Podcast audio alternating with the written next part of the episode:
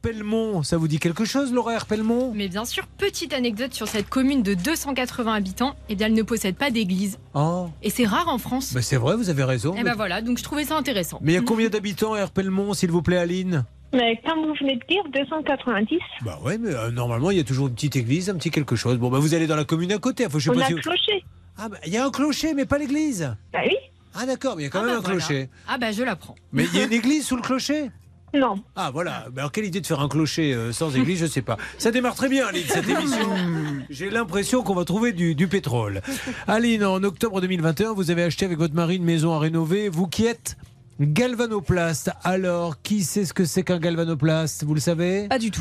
Eh bien, euh, je vois qu'elles ont fait des dépôts d'or et d'argent dans des entreprises de joaillerie, c'est ça Aline En quoi ça consiste votre métier C'est ça, faire des dépôts d'argent d'or de métaux. Oui, mais enfin, c'est- vous, vous déposez, c'est pas vous qui les déposez. Vous- comment vous gagnez votre vie en fait Dans des bains. Dans des bains. Bon, de- je vais arrêter de vous poser des questions. Donc, Aline, je vais récupérer, je vais essayer de récapituler après quelques secondes. Vous êtes dans un village où il y a un clocher, mais il n'y a pas d'église. Et votre euh, vie, vous la gagnez en déposant de l'or et de l'argent dans des bains. Alors, en octobre 2021, mais pourquoi pas Attendez-moi, je suis ouvert à tout. alors.